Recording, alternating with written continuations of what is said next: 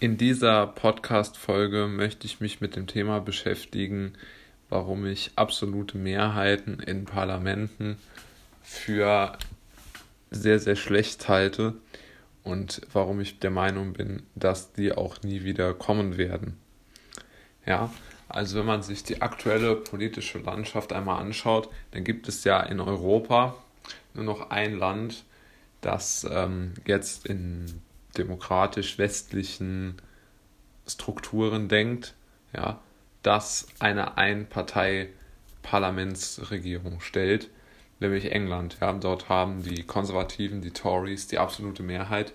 Und man kann ja an den katastrophalen und äh, sehr unausgegoren wirkenden ähm, Verhandlungen äh, beispielsweise zum Brexit sehen, dass ähm, eine Partei, die eine solche Machtfülle hat, nicht genug Kritik und ähm, Gegenwind ausgesetzt ist, dass sie vernünftig arbeiten muss und dass sie ihre politischen Hausaufgaben machen muss. Die Experten, die sie einstellt, scheinen auch nicht die besten zu sein.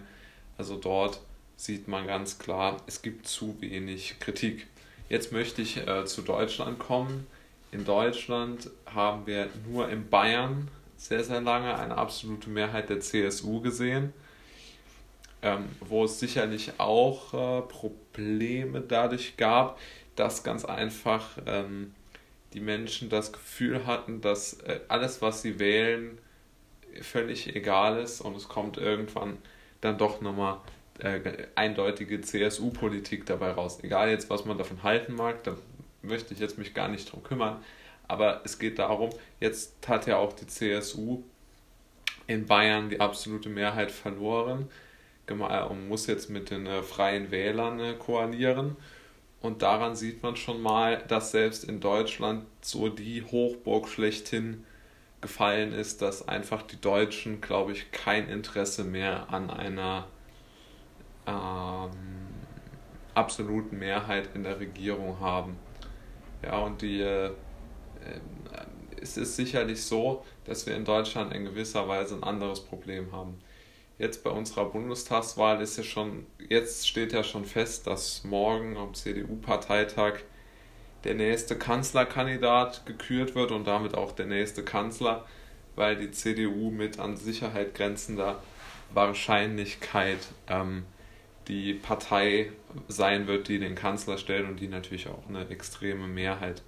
haben wird und gemeinsam mit den Grünen, wie ich es schätze, die Regierung bilden wird, aber sie werden halt keine absolute Mehrheit haben.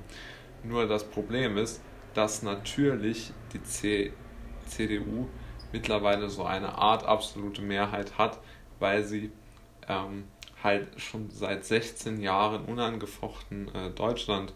regiert und es da kaum gute Oppositionsarbeit mehr gegen gibt, weil einfach alle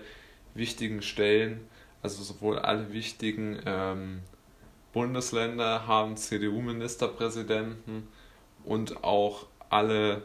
ähm, ja, natürlich äh, ist die CDU aufgrund ihrer finanziellen und auch öffentlichkeitswirksamen Stärke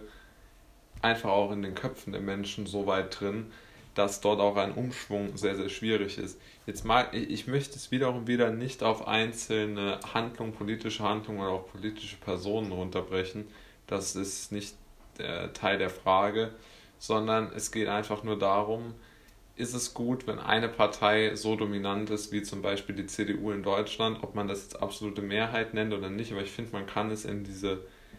diese Thematik so ein bisschen einordnen weil die CDU eine solche Machtfülle hat, dass praktisch schon vor der Wahl feststeht, dass sie den äh, Kanzler stellt. Und das halte ich einfach für nicht gut, weil eine solche Dominanz einer Partei mit einer absoluten Mehrheit beispielsweise der Konservativen in England vergleichbar ist. Und wohin das führt, haben wir ja bei den Brexit-Verhandlungen gesehen, weil einfach dann dort die Konkurrenz fehlt.